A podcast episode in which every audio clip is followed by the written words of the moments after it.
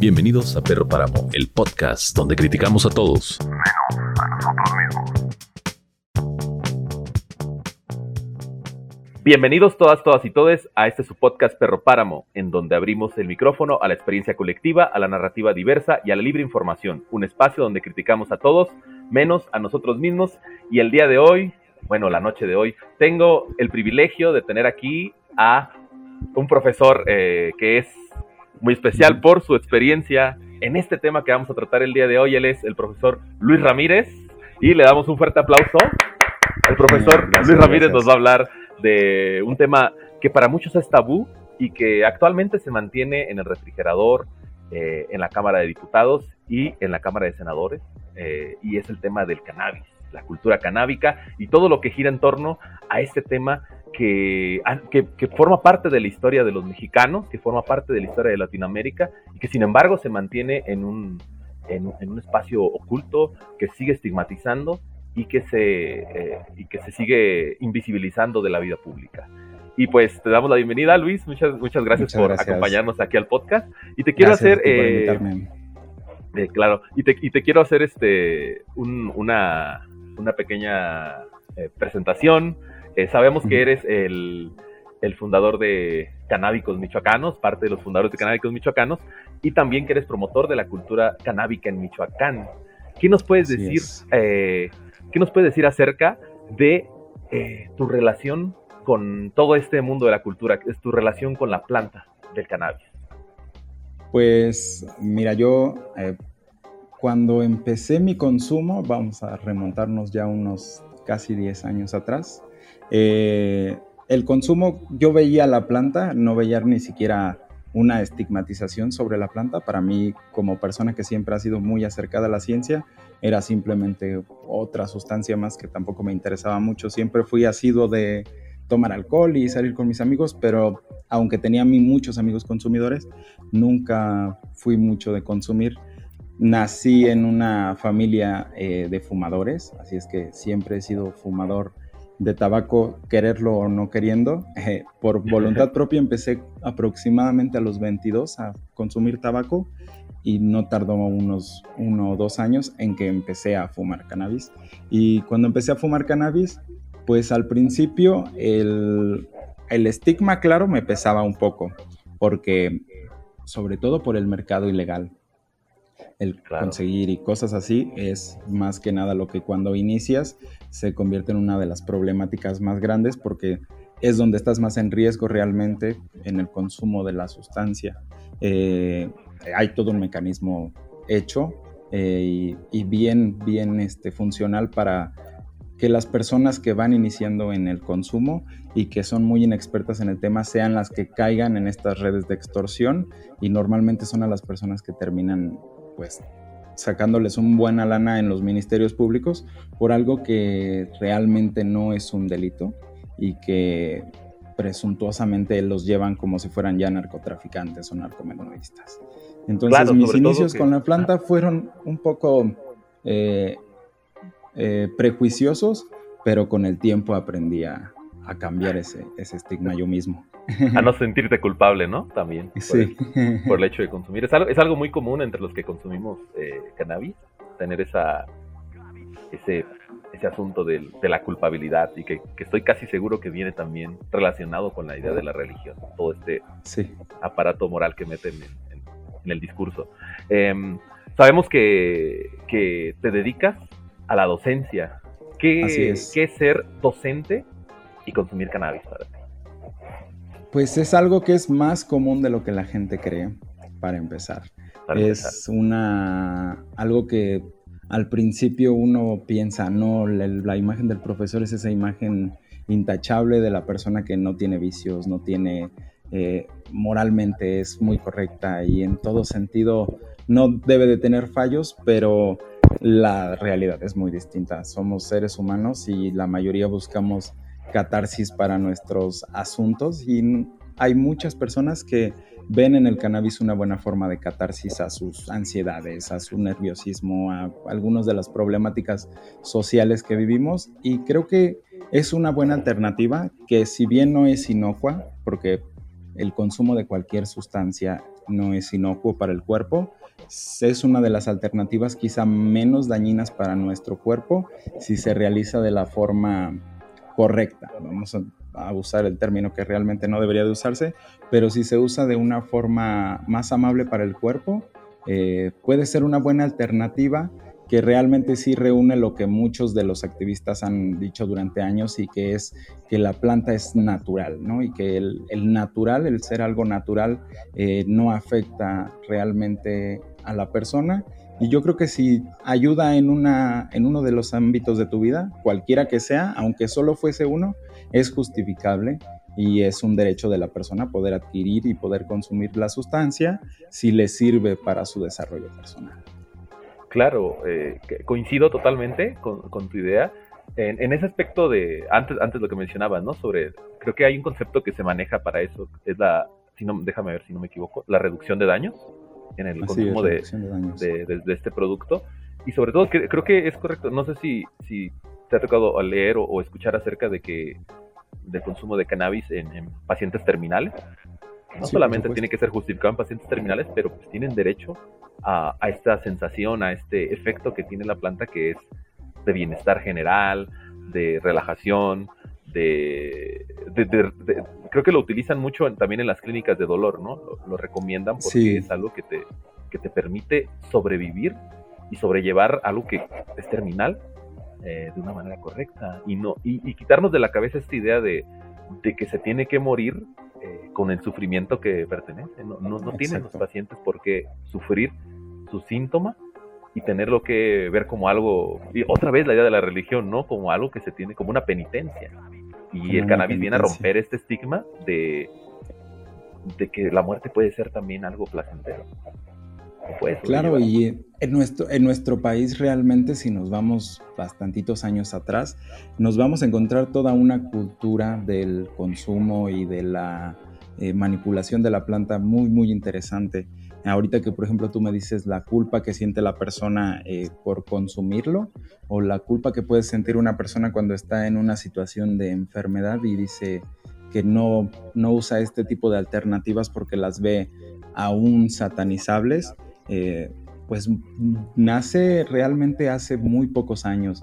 Es algo que no es de nuestras tradiciones realmente, nuestros antepasados.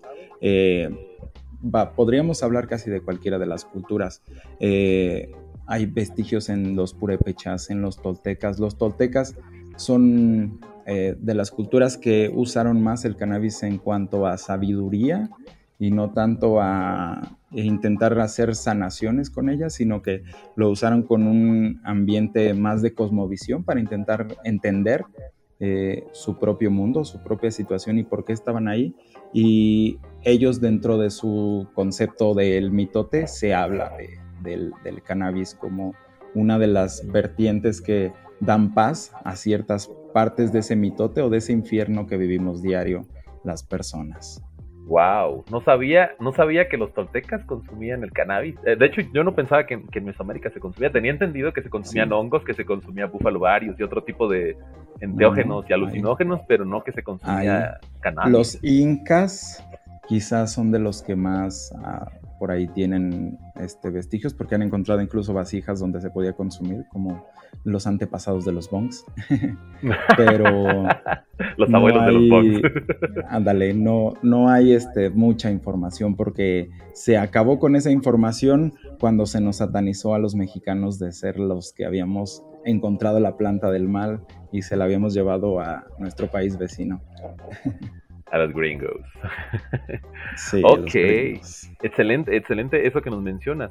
Y en ese sentido, me gustaría preguntarte de dónde surge esta este organización llamada Canábicos Michoacán, este espacio de discusión, pero también de promoción de la cultura canábica. Mira, yo hace, hace unos años, mi consumo de en los primeros años de, de que conocí la planta, era un consumo irregular, era un consumo que era únicamente esporádico, eh, no estaba tan relacionado ni con la planta ni con las propiedades como tal. Pasó tiempo en que mi propio eh, conocimiento de ciencias me orillar a empezar a investigar por completo qué, qué se trataba realmente, cuáles eran las razones de los efectos que yo sentía y por qué me era funcional también hasta cierto punto yo darme una explicación de cuál es la razón que previo a esto hubiera, porque realmente el consumo de cannabis te cuarta una parte de tu vida hasta cierto punto, podríamos decir que marca un antes y un después, porque el consumo de cannabis cambia eh, tu homeostasis en el sistema endocannabinoide de tu, de tu cuerpo. Nuestro cuerpo tiene algo que se llama sistema endocannabinoide, que básicamente es otro de todos los aparatos que funcionan en nuestro cuerpo gracias a los órganos y que está conectado al sistema nervioso por completo. Funciona gracias a cierto tipo de células neuronales y básicamente residen que tenemos receptores especializados para casi todos los componentes de la planta. los componentes de la planta tienen uno o dos proteínas en específico dentro de sus ramificaciones moleculares y esas proteínas justo están como llaves ancladas a los receptores de nuestro cerebro. Gracias a eso, somos totalmente capaces de absorber casi cualquiera de los cannabinoides que contiene la planta, que no conocemos todos lamentablemente, hay poco estudio, pero esa es una de las cosas que yo más me interesó. Cuando empecé a, conocer la primera molécula que fue el THC, después el CBD y ahorita conozco más de 40 moléculas de la planta y más o menos el mecanismo de acción en el cuerpo. O, sea, me estás diciendo que nosotros evolucionamos para poder eh, consumir esta planta? ¿Eso es, o sea, que nuestro sistema evolucionó para poderla absorber de alguna forma.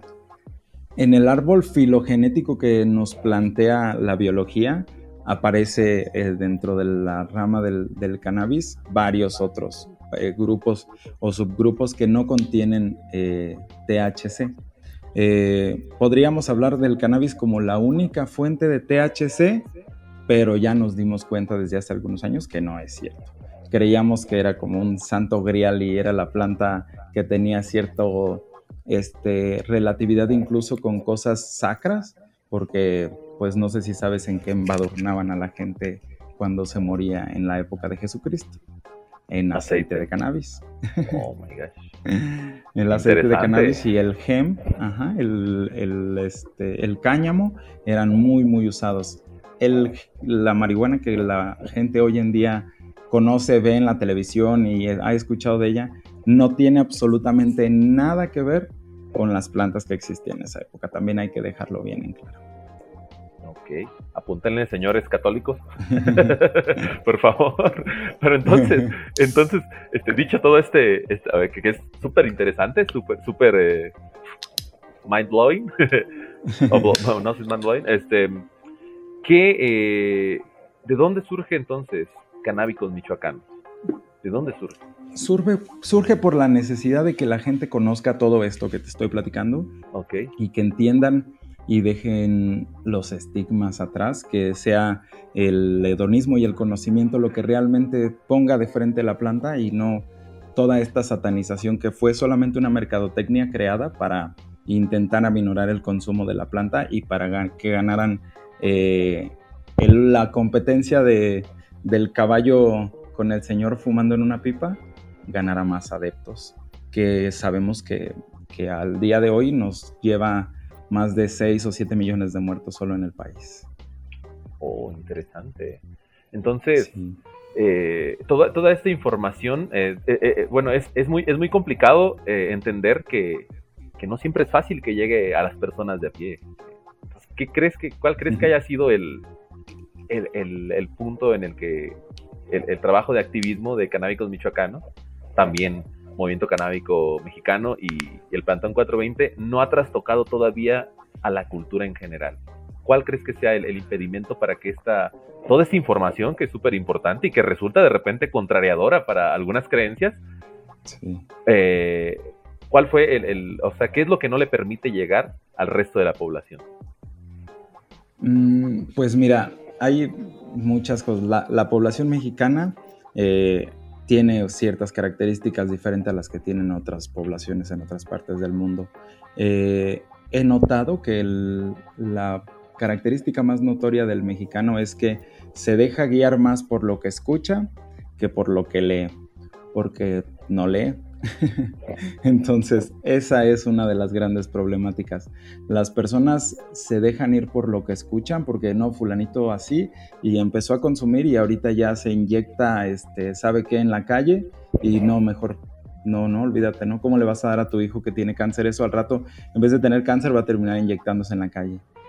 Eso era lo que yo quería cambiar cuando empecé con canábicos y me di cuenta de inmediato cosa que yo ya había visto como docente, que la información en México está, tenemos el acceso a la información, pero la gente no la busca. La gente no busca la información y para llegar a que la gente para le interese la información o atraiga la, información es complicado, es complicado y cambiar algo que está como un tabú todavía es más complicado aún. Entonces, mira que todas las, todas las, este, eh, grupos y activistas intentamos eh, una manera para que la gente que, que aún no ha consumido entienda al consumidor, no que consuma ni que le invitamos a la gente de, hey, ven y pruébalo para que sepas lo que... No, esa no es la intención de, de la, del activismo canábico. La, la, intención es que se preste a un ambiente de derecho en donde las personas que quieran consumir, consuman, lo hagan libremente y lo hagan seguro. Eso es básicamente lo que se intenta, pero es muy complicado. Y sobre todo informados, ¿no? Cosa, cosa que no ocurre con el alcohol. El alcohol incluso a los niños se les da desde chicos. Bueno, yo tengo algunos alumnos por ahí que me dicen, no, ya me puse borracho con sus seis añitos y les digo, ¿qué le está pasando a tu hígado chiquito como de pollo? Le digo, pues lo estás madreando, ¿no? ¿Y, ¿Y, cómo tus papás te pueden dar eso? No, no estoy diciendo que les den cannabis, obviamente, pero, o sea, es la comparación de cómo una droga que es más peligrosa, que genera más muertes al año, eh, está tan normalizada. Y sin embargo no se habla de sus partes Y estás hablando de, una que a lo mejor está un poco todavía más separada del cannabis, pero si nos vamos al tabaco, la cosa se pone todavía más seria, porque el consumidor de alcohol, puedes tener un padre alcohólico y vas a tener a lo mejor problemas por tener un padre alcohólico. Pero si tienes un padre fumador, tú también te conviertes en fumador automáticamente. Claro. No te comparte automáticamente una parte de lo que le va a dejar el, el, vicio del tabaco y es algo que lo tienen muchas, muchas familias en México y no solo en México, en todo el mundo. Y durante años se fumó a ojos cerrados. Nadie se preocupó por qué puede hacer esto, qué puede causar nada, nadie. Pero de inmediato, debido a que los efectos del cannabis son un poco más notorios en el cuerpo, se satanizó al cannabis si el tabaco hubiera hecho la misma o hubiera estado más cerca de las acciones que hacía el cannabis, quizás se hubiera satanizado de la misma manera. Creo que yo esa es la diferencia en que no se haya satanizado la nicotina y el THC sí. Y sobre todo la cantidad que se necesita consumir para cumplir la, la cota área. Yo recuerdo cuando era fumador de tabaco, llegaba, llegué a fumar hasta 10 cigarrillos, este, 15 cigarrillos al día o hasta más, ¿no? Y con el cannabis, pues nada que ver, ¿no? La cantidad de... Sí, la razón es normal, totalmente química. No es, el cuerpo no produce nicotina, nuestro cuerpo no es incapaz de producir nicotina de ninguna manera y nuestro cuerpo, aunque no nos parezca increíble, es capaz de producir los cannabinoides que tiene la planta. Increíble, todavía no me lo creo. Había olvidado por completo esa parte, pero es súper importante sea, tenemos una relación a nivel químico con, la, con esa planta. Así es. Ok, entonces vamos al siguiente, eh, bueno, esto nos lleva al siguiente tema, eh, la lucha por la legalización y sus vertientes. Y el primer tema es la estigmatización del consumidor. Ya lo mencionábamos, ¿verdad? ¿Qué gira en torno al, a todo esto, a toda la estigmatización del consumidor? ¿Qué pues experiencias, qué, qué nos puedes comentar al respecto? Mira, antes de que me toque a mí la primera vez como, como consumidor esto, eh, yo lo conozco por lectura eh, de, qué, de dónde viene, ¿no? ¿Por qué, y por qué también al mexicano. ¿Por qué tan, tanto la cultura mexicana estaba con el cannabis? Eh, y te empiezas a dar cuenta de que los presidentes de Gringoland, Reagan y todas estas grupos de élite muy, muy, muy morales, muy, muy cerrados, muy apegados a la, escuela ortodoxa cristiana.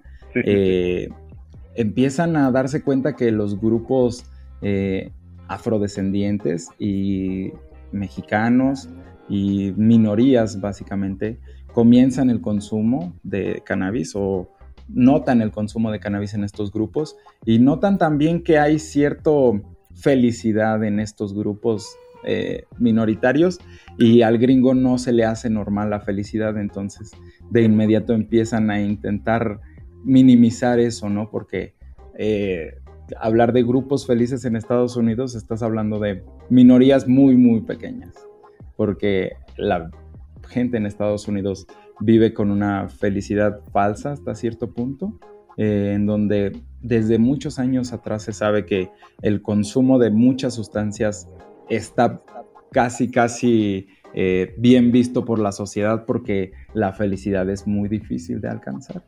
Entonces, debido a que esa felicidad es casi inalcanzable, los eh, americanos cerraron por completo el mercado al, mexicano, a todos los demás países y a sus propios pobladores. Y de ahí empieza la estigmatización hace 70 años y la vivimos todavía todos los días con muchísimos, muchísimos casos de personas que extorsionan a los policías, de personas que detienen arbitrariamente sin estar consumiendo, de personas que solamente por cómo se ven o por tener una afición al cannabis y querer demostrarlo de alguna forma en su personalidad, se les detiene en la calle sin estar realizando realmente ningún tipo de delito y esto pues es totalmente prejuicioso, ¿no? Es lo mismo como si eh, estuvieras discriminando a una persona por su color de piel o por cómo está vistiendo por el consumo de una sustancia.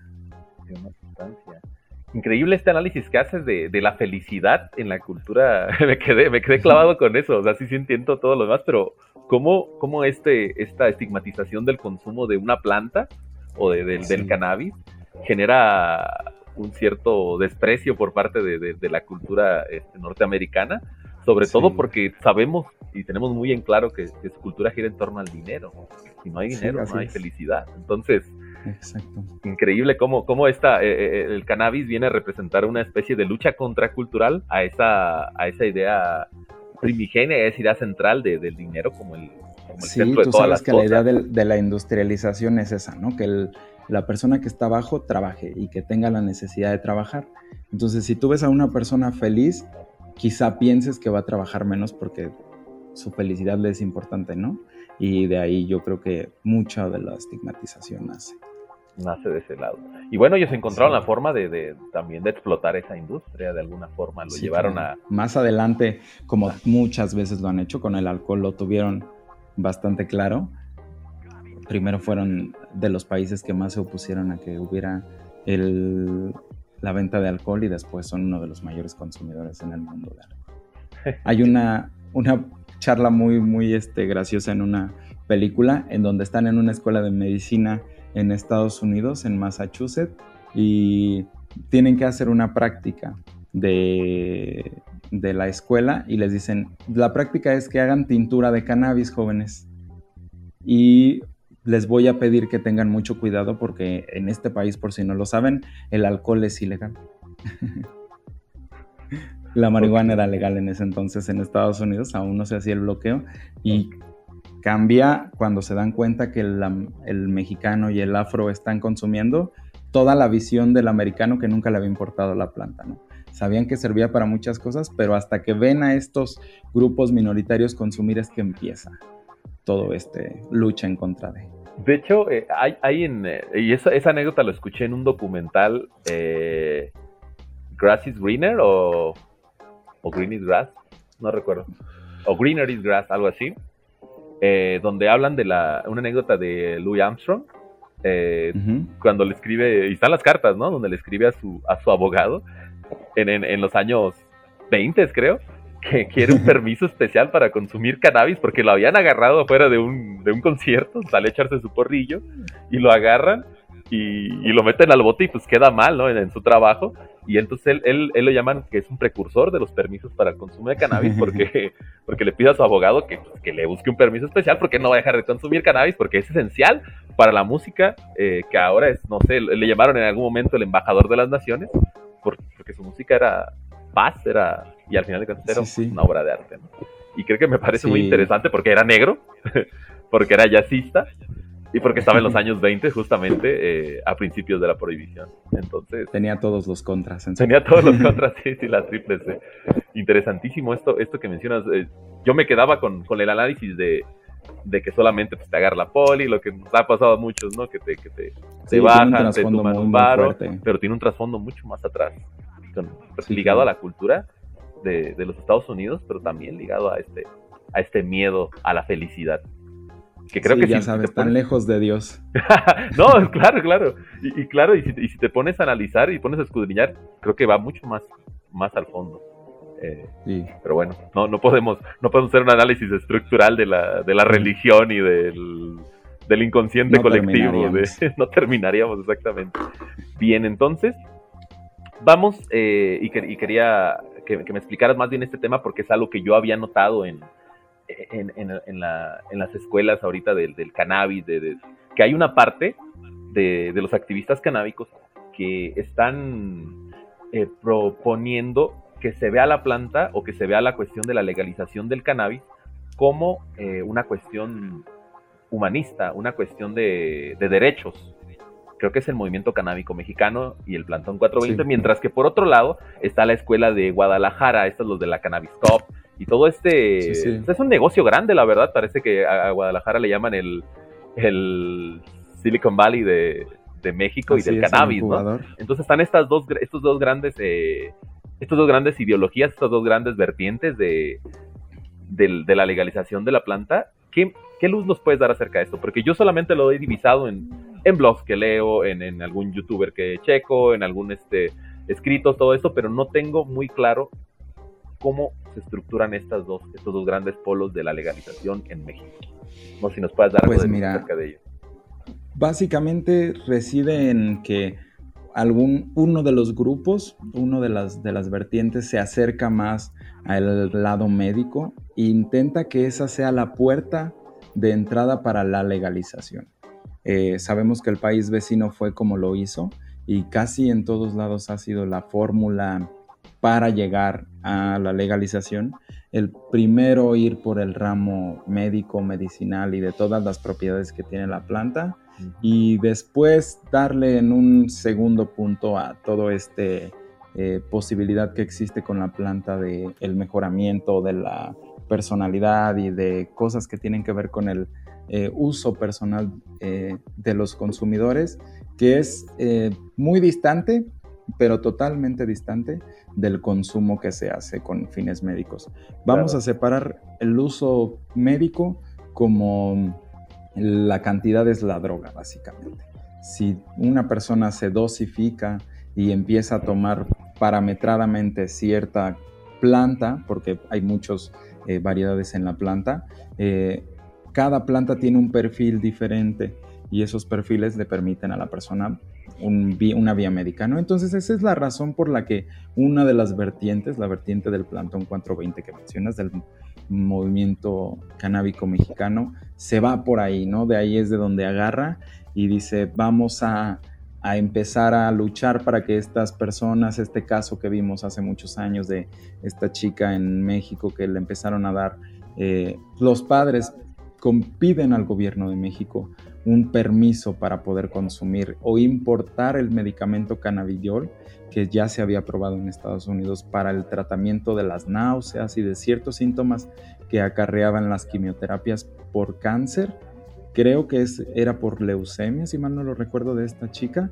Y entonces desde ahí es un parteaguas para que muchas organizaciones y muchas personas que estaban en, en las sombras del activismo comiencen a hablar y comiencen toda esta revolución que empieza a efervecer cada vez más sobre el cannabis y que las personas cada vez ven como una posible alternativa médica y que creo que es correcto que es la, la vía de entrada para buscar la legalización.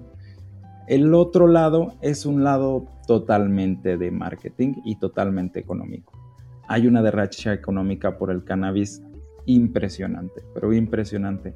Los Estados Unidos empezaron, si mal no lo recuerdo, con Colorado, las primeras, eh, pues las primeras pruebas de, la legalización.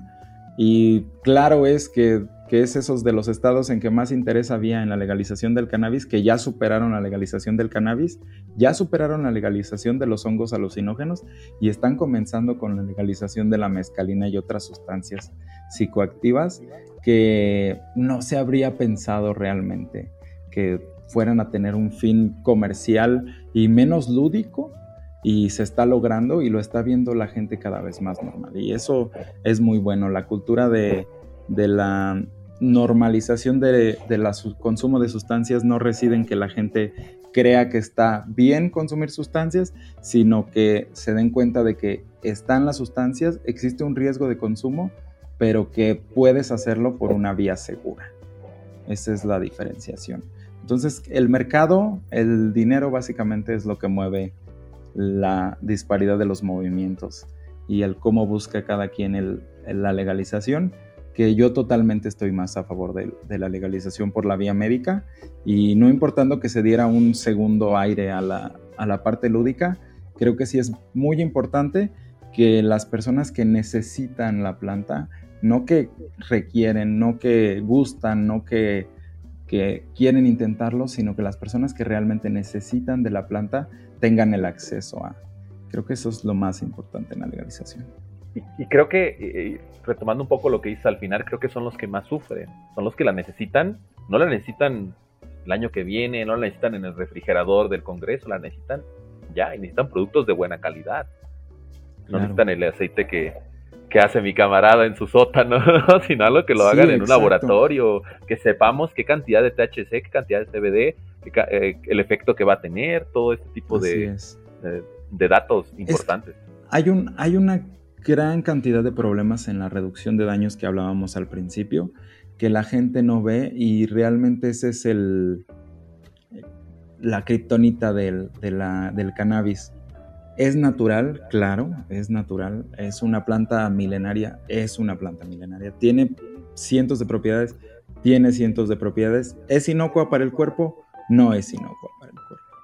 No es inocua para el cuerpo porque el cuerpo es casi casi que una cosa autorregulable por completo.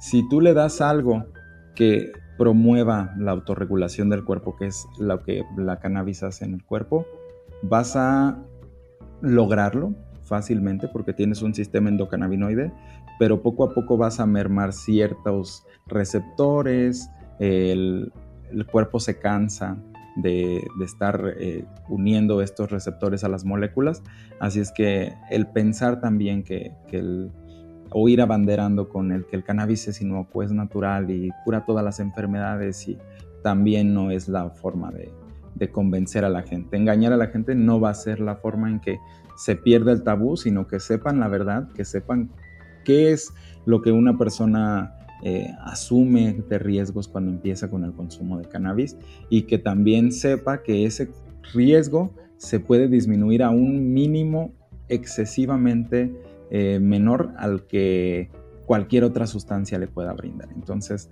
eso es lo importante, que la gente sepa la reducción de daños, que la gente sepa que no es lo mismo fumarte un porro que fumar en un bong, que utilizar un vaporizador, a consumir un aceite o pastillas o muchas cosas que ya hay en el mercado farmacéutico que ni se imaginarían de las propiedades que pueden tener. Los comestibles. Me encantan los, comestibles. claro.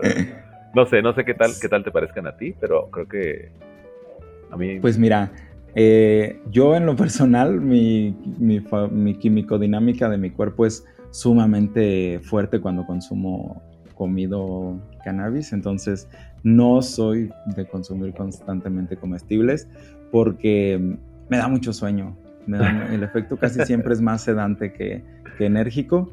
Entonces cuando quiero descansar, sí, algún comestible, pero cuando quiero estar en actividad, no puedo, me da demasiado sueño. No manches, fíjate que, que Ay, es que, es que se abre, ahorita que con lo que mencionaste, de los que, describiste los dos, los dos vertientes de, del, del, cannabis, se, abre, se abren muchas preguntas, más de las que tenía planteadas, pero ¿en qué lugar pones tú el autocultivo? ¿En cuál de las dos vertientes? Porque parece que las dos promueven el autocultivo, pero ¿dónde lo pondrías tú? ¿Qué, qué opinas sobre el autocultivo? Creo que el autocultivo tiene que ver también con qué se busca con el autocultivo ¿qué, ¿cuál es la verdadera razón de, de que la persona esté autocultivando? Tienes todo el derecho y deberías de tener todo el derecho de poder cultivar lo que sea. Cultivar es una de las cosas que aprendimos a hacer hace miles de años, de millones de años, y que te lo prohíban es algo ridículo.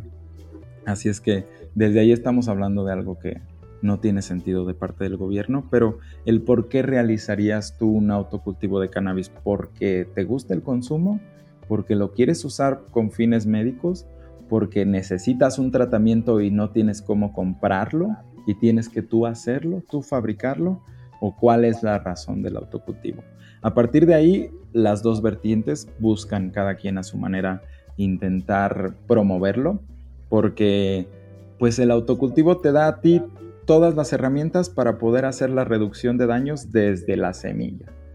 Tú puedes usar una semilla que te sacaste en una 50 de hierba que le compraste al dealer en la esquina, o puedes mandar comprar a un laboratorio en Suiza una strain que ha sido perfeccionado durante años y que sabes exactamente la cantidad de THC que te va a dar con las condiciones óptimas y aparte sabes los efectos que va a tener la planta cuando te la fumes porque una cantidad de personas estuvieron fumando esa planta, hicieron un análisis, escribieron, se hizo todo un análisis de eh, doble cero y a partir de ahí puedes saber qué es la planta, ¿no? Entonces hay una separación muy grande entre cuál es tu intención de autocultivo. No es lo mismo un autocultivo de vamos a poner un montón de plantitas aquí en el patio de mi casa y a ver qué pasa, ¿no? Ah, vamos a poner un indoor con lámparas, con un sistema de hidroponía, con alimentación de nutricional.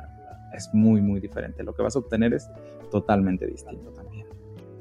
Entonces, creo que el mercado da para los dos vertientes, para quien quiera cultivar desde una semillita de lo que sea y desde el que quiera cultivar masivamente en naves eh, en el monte o donde se le ocurra. Así es que creo que el autocultivo al ser un derecho casi casi desde que naces, ambos grupos lo van a buscar, ambos grupos van a abanderarse a pro del, del autocultivo porque sería algo antinatural decir que no está bien que tú plantes tus propias eh, flores para que consumas.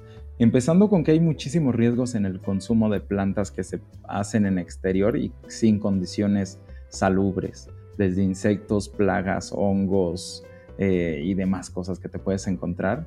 Eh, ahora que me dices de, por ejemplo, la vertiente de las copas, ¿no?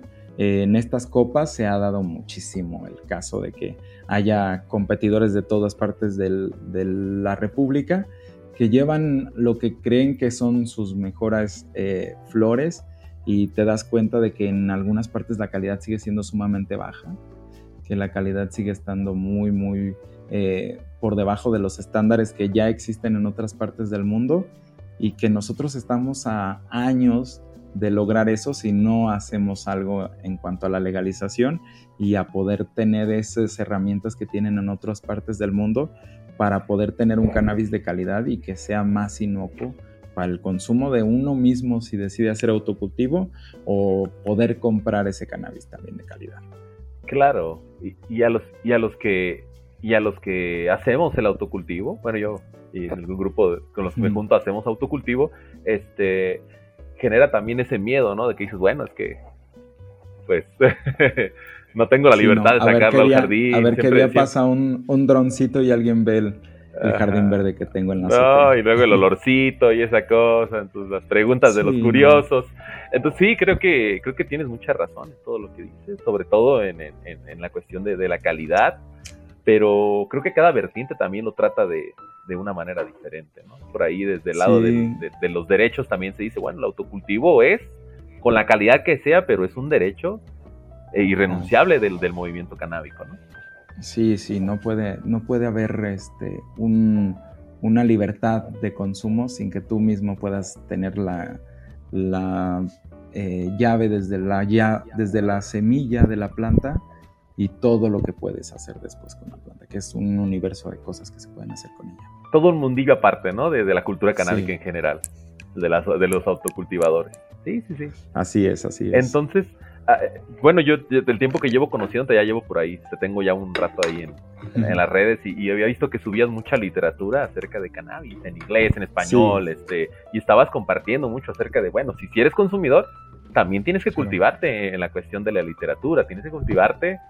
No, no lo decía, mencionabas en documentales, pero pues hay que estar, hay que estar en contacto con, con qué, qué es lo más nuevo, en dónde se menciona, de dónde viene, qué de la cultura canábica en la literatura, en los documentales, en, en, todo este, en todos estos productos culturales nos puedes recomendar, nos puedes este, decir qué ha sido algo que te ha eh, capturado, que te ha marcado, que de lo que has aprendido muchísimo. ¿Qué nos puedes recomendar de esto? Pues hay muchísima, muchísima información y, depende de, de, lo que les interese más. Yo creo que es de lo que les puedo recomendar. Por ejemplo, a las personas que están iniciando en el consumo o que están curiosas por el consumo de cannabis, les recomiendo que se vayan a un tipo de literatura más eh, científica. Eh, hay algunas obras que combinan el cómo se ha sustentado, cómo se sustenta la ley en varios países acerca de cannabis y una parte también científica.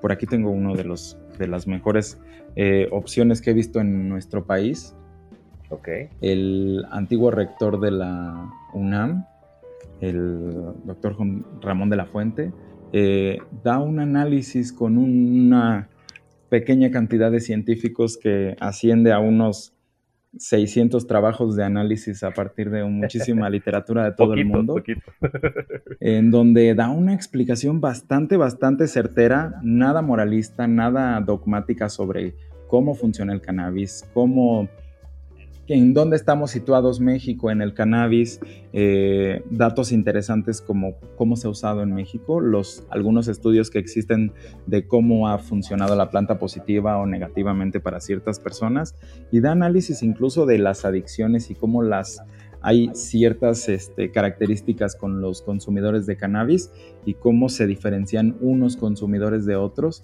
desde cosas como su genética, hasta cosas como sus ámbitos culturales, ¿no? Entonces, es una, es una literatura interesante que puede servir para las personas que quieren iniciar en el consumo.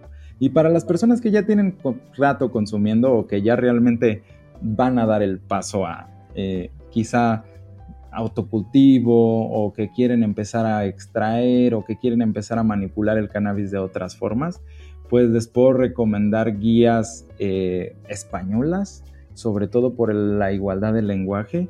Los españoles tienen un poquito más de años avanzados que nosotros en ese tema y la verdad es que les gusta bastante investigar y escribir acerca del tema. Tienen a los hermanos holandeses que les han enseñado bastantes cosas y tienen a los milenarios de la India y de Marruecos también allá al lado, en donde fabrican de los mejores hashis del mundo. Y pues tienen todas estas herramientas y la verdad es que hay mucho material en internet eh, de los españoles acerca de cannabis. En México, lamentablemente, no nos vamos a encontrar con muchos eh, blogs o personas que realmente se hayan dedicado a escribir sobre cannabis y es lamentable, apenas comenzamos algunos a escribir artículos de vez en cuando sobre cannabis, pero todavía es muy, muy poco. Lo que se encuentra, aparte de no tener mucho sustento científico, porque es caro es caro tener eh, la posibilidad para hacer cromatografías a, los procesos, para poder hacer análisis a las plantas, para poder checar que no haya metales pesados en, pesticidas y otras cosas que puede tener la planta y que afectan su calidad y es caro hacer todo eso. Entonces, en México nadie patrocina este tipo de estudios. Actualmente ya como empieza a haber un negocio, comienzan a nacer estos estudios al pro del cannabis. Tenemos a nuestro querido expresidente de Botas que está invirtiendo duro, duro, duro, duro a la, investigación y al mercado y en todo sentido al cannabis. Y esperemos que eso, aunque le dé más millones a la bolsa, también le dé una nueva era a la cultura del cannabis en México. Que se aproveche, ¿no? Que se aproveche por los que, no tienen el dinero y, quieren. ya ves que es de la gente un poco acaudalada de nuestro país. claro, claro. No, y está súper interesante también eh, todo este. Creo que también había por ahí algunos fanzines que aventaban los colectivos canábicos del DF y de algunos otros lados, pero pues no, no pasaba de, textos culturales o textos de políticos, ¿no? Más que, más que de científicos. Encontramos muchas opiniones. Eso vamos a encontrar siempre. Pero se necesita el trasfondo científico realmente para que haya valor o haya peso en estos artículos. Claro que es importante la opinión de la gente, claro que es importante que los consumidores tengan espacios en donde platiquen sus experiencias, en donde se cuente cómo se está aprovechando de una o de otra manera el cannabis, porque estamos en la era en donde apenas el cannabis está en investigación. No estamos en una época en donde ya se tenga todo asentado sobre la planta, cada vez se descubren moléculas nuevas, cada vez se aíslan nuevos componentes de la planta que sirven para distintas cosas y entonces no estamos ya en el final de la recta, sino apenas vamos iniciando la recta de la investigación y por eso es importante que sea esta la forma de, realmente compartir eh, la cultura del cannabis a las personas y no eh, solamente dar eh, ideas u opiniones acerca de mí consumo es así, yo tengo esta experiencia con el cannabis porque pues cada quien cuenta de cómo le va la feria. Ay, claro, y yo, he tenido muchas experiencias ahí viendo pues en YouTube, ¿no? Luego ves a la banda que, pues, Luego a veces son faroles, ¿no? Luego agarran y que nada, acá, que fumando esta, y de repente los banean también, ¿no? Entonces, este, está interesante como... un dab de gramo. Un dab, de extracto. Y, más que, y más que culturizar están, pues como, pues sí promueven la cultura de alguna forma, lo normalizan, pero no hay no hay un trasfondo científico. a lo mejor para los más morros, ¿no? Sí, sí, le, sí les llega, Fíjate que hace... Hay un, hay un programa de, YouTube que les puedo recomendar mucho. En este momento no me acuerdo si es exactamente Labs React.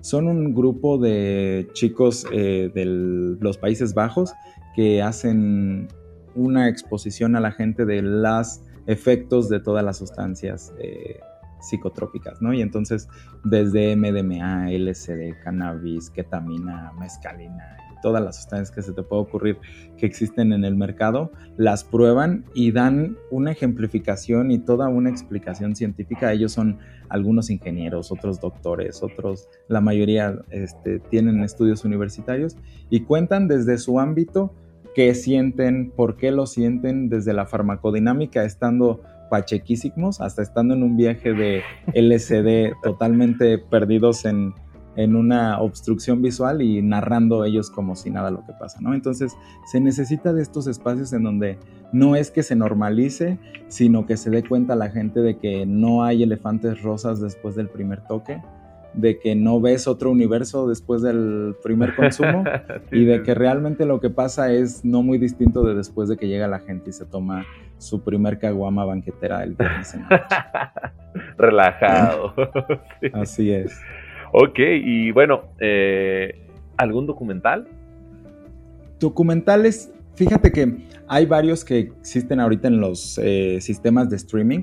Le han Netflix y todas estas plataformas le han invertido a, a los documentales canábicos.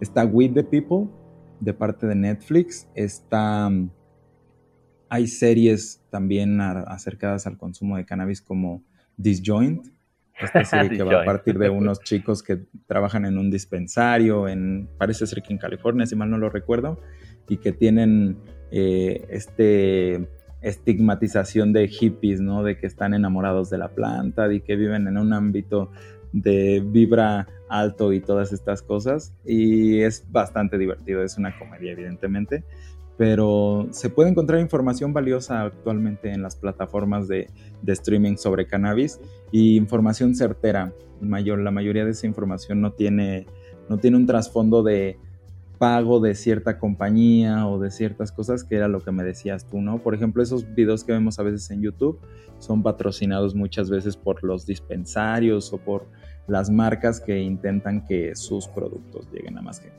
Claro, su sponsor, ¿no? Claro, ahí, ahí van claro. metidillos. Sí, sí, sí. Ok.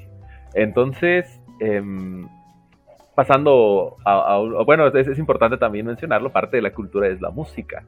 ¿Qué música escuchas? Sí. Eh, yo no escucho lo que la gente esperaría que escuchara una persona que consume cannabis. ok. no soy para nada el perfil de, la persona que consume cannabis. De hecho, lo que el estereotipo está de la persona que escucha reggae o de que escucha rap o hip hop. Sí escucho esa música, pero realmente escucho mucho más rock, escucho mucho más música antañosa. Mm. Eh, pero hay toda una cultura aliada al reggae ahí es donde sí está el, cannabis muy presente y también en el jazz. En, esos dos géneros podríamos decir que es donde más está eh, anclado el cannabis a la visión de, los músicos y no por nada en el, bueno, también el hip hop, pero estamos hablando del hip hop, estamos hablando del hip hop desde un sentido más, mucho más nuevo, ¿no? No del, de los primeros ambientes del cannabis. Ya el cannabis que se habla en el hip hop es el nuevo cannabis realmente porque podemos hablar del cannabis de antes como un cannabis de la época de los Beatles y un cannabis a partir de la época de Eminem para adelante. Eh, también, sí, sí, sí. El, old school, escuchas, música del cannabis de la old school, pues, Sí, de la old school. Avándaro, todo ese rollo. Ándale. ok, ok. No, fíjate que de, de hip hop a soy de la escuela noventera, o sea que yo sí crecí con la cara de Eminem plasmada desde el Real Slim Shady, así es que sí tengo muy presente ese hip hop, pero me gusta más el más antiguo a cuando yo empecé a escuchar hip hop. Todavía me voy un poquito más atrás. Y la cultura del cannabis en ese entonces era muy, muy, muy dogmatizada, así es que las canciones y del cómo se hablaba era muy oculto, a diferencia de cómo se habla hoy de, del consumo. Con mucha jerga, ¿no? Con mucha jerga. Igual que en el jazz, ¿no? A, veces, a veces era un poquito directo en el jazz, pero siempre había como ese, ese afán de meterlo dentro de las líneas, ¿no? Muy metafórico, muy de, cambiar, ¿no? Claro, claro. muy Strawberry Fields Forever, porque Y ahorita ya es así como súper directo, ¿no? sí, tras, sí ya vemos el, nombre de la canción con el nombre de la, de la planta. Porque, Exactamente, sí, sí, sí. Sí, ya va muy directo al mercado súper interesante, cómo ha evolucionado también, ¿no? Cómo se ha ido. Eh. Sí, y es que el ramo artístico siempre ha estado totalmente pegado al consumo del cannabis. Mucho se sabe que algunas personas usan el cannabis con ese fin, ¿no? Con el fin de, crear arte. Y es que pues te quita un poquito de, de las preocupaciones y te ayuda un poco a concentrarte si tienes este homeostasis interna dentro de tu cuerpo, en donde la mayoría de los procesos están regulados, si te sientes en calma contigo mismo, entonces tienes la capacidad de poder centrar totalmente tu atención en algo y por eso es que muchas personas terminan usando cannabis para el arte y es una herramienta muy muy útil, pero si se utiliza bien, ¿no? Porque también hemos visto personas que han hecho el consumo de cannabis o han usado el arte como han usado el cannabis en el arte para darse a conocer o para intentar que la gente crea que son partidarios del cannabis cuando realmente... O, sea, se, cuelgan del discurso del cannabis y Así de es, adeptos para, para pegar, ¿no? Para pegar. Quizá en México no es tan... Eh, la cultura del cannabis no ha llegado al punto como la cultura americana de que el 97% de los jóvenes antes de los 17 años ya consumió cannabis. Entonces, es muy diferente. Aquí creo que el 37 o 39% que los jóvenes consumían a los 17 y allá es un abismal, o sea, es casi la mayoría. Luego por ahí en las series, ¿no? Sacan que el, cannabis es el nuevo tabaco para ellos. O sea, ya, ya, fumar tabaco en Estados Unidos es como... Eh, boomer. y, es, y es realmente toda una eh, campaña que se hizo en contra del tabaco durante mucho tiempo en Estados Unidos cuando se dieron cuenta de los daños que y el costo que les estaba generando al sistema de salud. Al sistema de salud. Entonces, a partir de ahí le metieron impuestos de pasar de hace en 2000, ¿qué será? Como en el 11 o 12, yo me acuerdo cuando estaban los cigarrillos en Estados Unidos, en la mayoría de los estados, en unos 3 dólares con 50 y hoy en día hay algunos estados que los venden en 19 dólares. Entonces, sí ha cambiado mucho. Oye, pero mucho la visión de la gente. Pero regresando al tema de la música, nosotros tenemos música que habla de cannabis desde la época revolucionaria. Está la canción de la cucaracha, ¿no? que es Sí, hay este muchas, hay muchas canciones que hacen alusión al cannabis. y de una manera divertida la mayoría de las mexicanas. Claro, era, el holgorio de, era el holgorio de, la, de las tropas, ¿no? También. Sí, sí, sí, sí, así es como que era parte de la, de la picardía del mexicano, ¿no? Estaba dentro de los, los placeres eh, ocultos del mexicano el de repente darse un porrillo y ir a bailar. ¿Cómo sería ese cannabis que fumaban entonces? Es un cannabis más rudimental del que conocemos hoy en día. Es un cannabis que no se le había explotado tanto, que no se le había industrializado y es un cannabis que seguramente los efectos eran mucho mucho menores de lo que sentimos hoy en día cuando consumimos cannabis. Mucho más eh, las proporciones que se tienen conocimiento del cannabis de los 30 es aproximadamente entre el 1% de THC y 7% de THC en las variedades que mejor se han encontrado.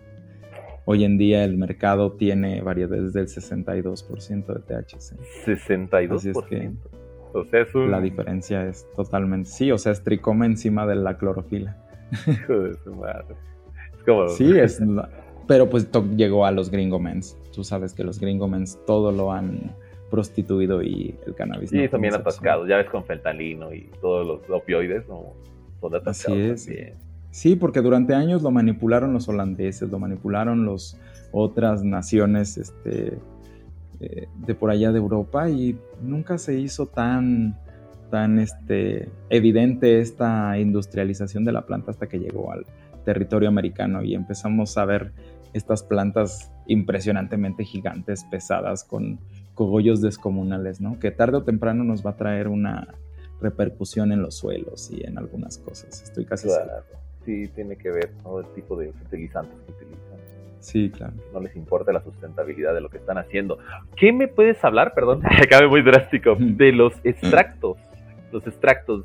¿Qué se busca con es una variedad Es una variedad que nace mm, hace no muchos años. Las extracciones de cannabis nacen a partir de el gusto de lúdico y del gusto médico también.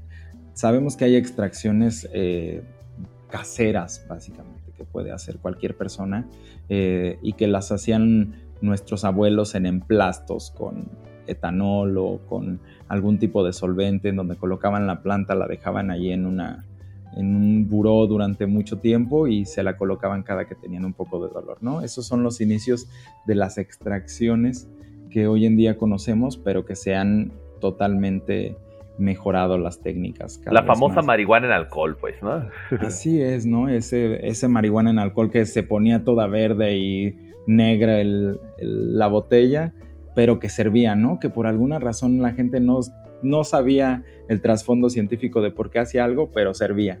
Entonces, estas son las primeras extracciones y de ahí pasamos a extracciones más complejas, desde extracciones que empiezan con cosas mecánicas como solo pegarle a la planta encima de unas telas y que por un método de filtración caigan los tricomas, que son la parte de la flor que contiene la mayoría de los cannabinoides. Después juntar estos tricomas, aplastarlos y comienza el hashish, ¿no? El hashish de los marroquíes y de los hindúes, que son las extracciones más sencillas de hacer, pero que son las más viejas también. Quizá hay hashish antes que las tinturas en alcohol, posiblemente debido a la facilidad, ¿no? De poderla realizar. Hay algo que se llama charas, que es algo que utilizaban las personas que cultivaban cannabis en la antigüedad, cuando tú cultivas cannabis en cantidades muy amplias, tus manos quedan totalmente llenas de resina. Si tú frotas tus manos un poco, esa resina comienza a despegarse de tus manos y eso lo puedes realizar en unas pequeñas bolitas y las charas eran utilizadas por las personas que plantaban cannabis para su comercialización y ellos mismos se fumaban esa, su, su, propia resina, ¿no? Era como llegar a casa, limpiarte y era el regalo después de haber trabajado todo un buen día, ¿no? Eso es otra de las, de las extracciones más básicas. Y hoy en día tenemos extracciones que necesitan toda un laboratorio para poder realizarlas, ¿no? Por ejemplo, las extracciones de closed loop, con lo que se realizan estas cosas que seguramente por ahí han visto en las calles. Eh, hay oh, varios eh, tipos de, de, lo que se conoce como wax, que la gente conoció hace algunos años con el término wax y que de ahí de ese término nos vamos a cientos de tipos de extracciones, algunas que se hacen con butano, con propano, con calor y presión, con distintos tipos de solventes, incluso con criogenizaciones, entre otros métodos, que dan obtenciones de moléculas de THC hasta en densidades del 99.6% con los diamantes de THC, que básicamente pues es el, la cristalización del THC totalmente y una purificación y extracción total de la sustancia, ¿no? Es un aislamiento total, diferente del isolado, porque el isolado eh, intenta hacerlo de una manera más rápida y en las personas que buscan hacer, por ejemplo, diamantes o este tipo de extracciones a partir de butano o de propano, lo que se les llama los closed loops, eh, buscan más terpenos y buscan otro tipo de sustancias que acompañen al THC, que no precisamente lo van a obtener en, los diamantes dentro de ellos, pero que lo obtienen a través del proceso, ¿no? O sea, van sacando una cosa y luego sacan otra y luego sacan otra de todos los componentes de la planta y se aprovecha de mayor, de mayor forma. Hay muchísimas extracciones hoy en día y la gente las puede realizar en su casa con la facilidad de una tintura o un FECO, que es un aceite de cannabis de amplio espectro, que se realiza con filtros y alcohol y un poco de flores, entre otras cosas, una estufa y no hay muchos requerimientos, ¿no? Pero ya en caso de, de estos extractos que requieren de todo un proceso industrial, sí hay necesidad de tener todo un ambiente sanitizado, de un ambiente en donde haya ventilación para que no sea riesgosa la, la extracción. Entonces no le recomiendo a la gente que haga sus extracciones de este Hagan caso omiso de lo que acabo de decir, ¿no? no pueden googlear una noticia de Iztapalapa de un departamento que voló de unos chicos que quisieron hacerlo en su casa. Ay, güey. ok. Eh, ¿Qué de cierto hay en, en, esta situación de que cuando consumes extractos ya no te hace tanto la flor? Está más complicado. Es totalmente cierto. Era lo que te comentaba hace un rato, ¿no? O sea, el cuerpo tolera y gana tolerancia y pierde tolerancia. Entonces, si tú le das... Como con todas las sustancias, ¿no? El azúcar y todo. Así es, con todo. Si tú le das una sustancia repetidamente a tu cuerpo, tu cuerpo evidentemente va a aprender a cómo sintetizar la sustancia y el cuerpo lo que siempre va a buscar es la vía rápida. Y en esta vía rápida, cada vez que tú le suministres de nuevo la sustancia, va a disminuir el efecto de la sustancia para evitar gastar energía, ¿no? Porque ya sabes, ya, sabes qué es lo que te están dando, ya para qué tanto, ¿no? Entonces, si tú estás acostumbrado al consumo de flores, por ejemplo, con un 16, 18% de THC, y de un día a otro empiezas a consumir un extracto que te da el 99% de THC, y aparte te lo da en una de las vías de administración que más rápido hace efecto, pues olvídate, ¿no? O sea, tienes una cosa totalmente distinta y cuando regresas a ese 17%, pues es como pasar de tomarte un vodka con 40 grados a tomarte una Caribe, ¿no? Con 4 grados. sí, sí, no, sí. no tiene comparación. No esperes, no esperes el mismo efecto. Sí, eso es totalmente pasa, totalmente pasa. ¿Es reversible? Claro. Pasan nuestro cuerpo necesita aproximadamente de 16 a 19 días para que extraiga casi todos los restos de cannabis de nuestro cuerpo, de la mayoría de moléculas que, contienen en, en las flores o en los extractos, así es que basta con dejar de consumir unos días para que el sistema resete todo esto y otra vez volvamos a, la misma sensibilidad. El famoso detox, el stand-by. Así es.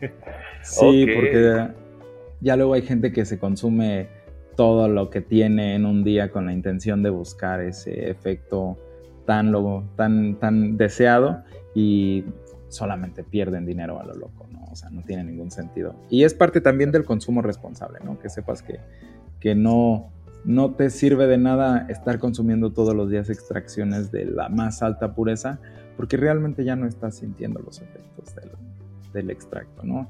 Y que estás cayendo en algo de lo que todo mundo ha abanderado el, activismo canábico y que no se puede convertir en adicto al cannabis. Y todos sabemos que sí puede ser adicto al cannabis. Claro que sí, claro, claro. Y, voy, voy, este, voy a ese, a ese punto, porque eh, al final de cuentas, como consumidores, creo que es a tener en cuenta ese, ese factor, ¿no? que, puede ser una adicción. Sí. Que no Y es y créeme lo que es un tema de debate entre consumidores, porque hay muchos consumidores, yo tengo amigos eh, que están convencidos de que el cannabis no es adictivo, que realmente su consumo lo pueden parar cuando quieran y que realmente no les genera ningún tipo de, efecto, este, de, olvide esta palabra, que te empieza a dar ansiedad y comienza. Ah, el este, abstinencia, ¿no? de abstinencia, ¿no? Con este, este síndrome de abstinencia común en estas sustancias que conoce la gente como drogas duras, eh, que son muy notorios, ¿no? Desde que las personas consumidoras de heroína o de sustancias que son opioides eh, comienzan a sudar y comienzan a temblar cuando dejan de consumir la sustancia, cuando lo hacían habitualmente. Y pues no te va a pasar eso con la planta, ¿no? Evidentemente no te va a pasar eso, pero si estabas acostumbrado desde que te levantabas a fumar, pues evidentemente tu cerebro te va a jugar un juego en donde te va a estar recordando a cada rato lo que sueles hacer y es totalmente eh, adictivo cualquier sustancia que, veamos o que podamos consumir que sea ajena a nuestro cuerpo, ¿no? Desde el azúcar es adictiva, así es que decir que el cannabis no es adictivo es algo que no. Una, pregunta antes, de, antes de la pregunta final, una pregunta. El, el cannabis, puerta de entrada a otras drogas. ¿Es cierta la teoría o no es cierta? Eh, Fíjate que en, la literatura que, te, les recomendaba se analiza eso y hay muchos análisis porque es una de las, de las cosas que, cuando se está en discusión en los senados, más se, se platicó, ¿no? Más se habló. Que, ¿Qué iba a hacer con la juventud de México? Con una droga de entrada, como se le llama al cannabis, ¿no? Una droga de entrada. Y sería difícil decir que no es una droga de entrada porque tampoco tenemos bien en claro qué es una droga de entrada, porque nosotros hemos categorizado las drogas hasta por niveles cuando no debería de ser así, ¿no? Dentro del ambiente de, los, de la gente científica sabemos que es lo mismo cualquier tipo de droga. La droga simplemente hace un efecto en el cuerpo, tiene ciertas características y hay una dosificación. Si tú superas esa dosificación, puedes eh, puede ser fatídico, ¿no? Entonces, el hecho de que se crea que es una puerta de entrada me parece algo satanizable todavía, ¿no? Algo parte de la, de la cultura de la satanización, pero tenemos que dar seguimiento, eso sí me parece importante. No podemos dar totalmente libertad a los jóvenes o a las personas que eh, están en edades que son más vulnerables a, caer en adicciones. Claro. Y entonces darle ese seguimiento, ¿no? Y la información creo que es la, clave para que no existe esta idea de que la, cannabis es una droga de entrada y que, como decía, ¿no? Empezó fumando cannabis y terminó en la calle inyectándose quién la famosa teoría del escalón, se me olvidó el nombre, era la teoría del escalón. Así es. escalón, ¿verdad? Sí, sí, sí. Y, y, ya para finalizar, esta, nos has dado una clase magistral sobre la cultura canábica, sobre el cannabis. Se nota que que has estado en contacto, o sea, que te has informado, que, te has vinculado de alguna forma con todo esto que rodea a la planta. Y con esto te quiero preguntar, eh, esto que es para mí es muy importante, ¿por qué consumes cannabis? ¿Por qué consumes cannabis?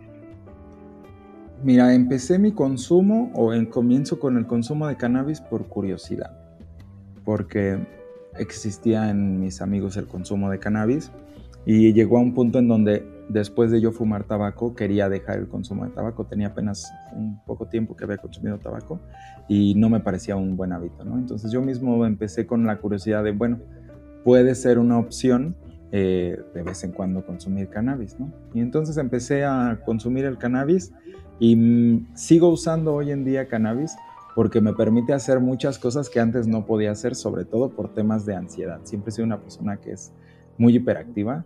Eh, soy una persona que intelectualmente siempre está buscando cosas nuevas, siempre está, si tengo una duda no voy y busco un especialista, sino que empiezo yo a convertirme en el especialista del tema y a leer y a leer y empezar a buscar información.